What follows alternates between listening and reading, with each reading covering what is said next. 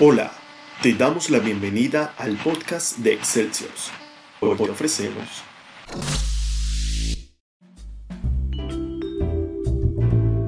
El fuego olímpico. Pocos son los deportistas que tienen el honor y la satisfacción de ser elegidos para llevar en peregrinación la anhelada antorcha olímpica, símbolo del fuego primogenio que Prometeo robó a los dioses del Olimpo para legarlo a la humanidad. Fuego que encenderá el pebetero para celebrar los Juegos Olímpicos de Río de Janeiro.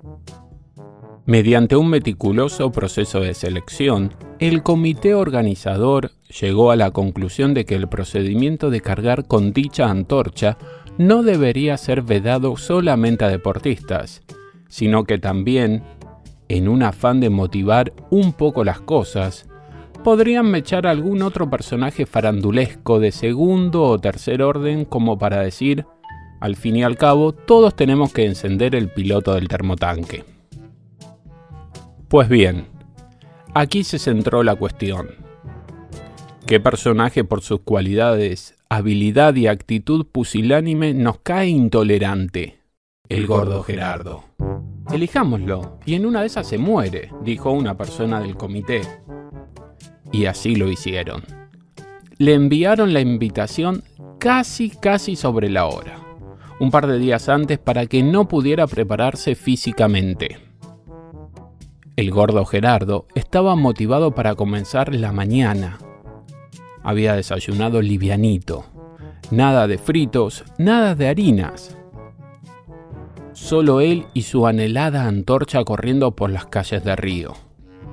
Además, tenía que hacer lugar en su estómago porque erróneamente creía que el pebetero era un buffet libre de sándwich de todas clases.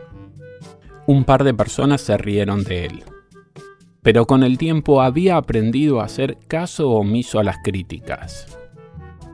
Se hizo un pequeño pasamanos con el atleta anterior, un fornido corredor de amplia sonrisa.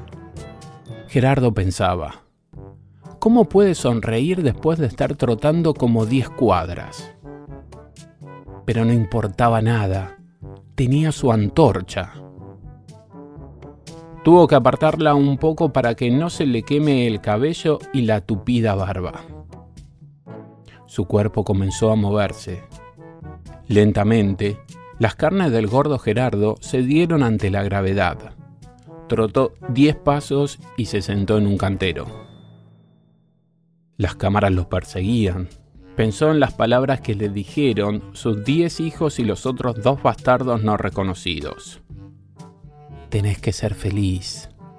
Tomó coraje, se levantó pesadamente y comenzó a trotar con paso marcado.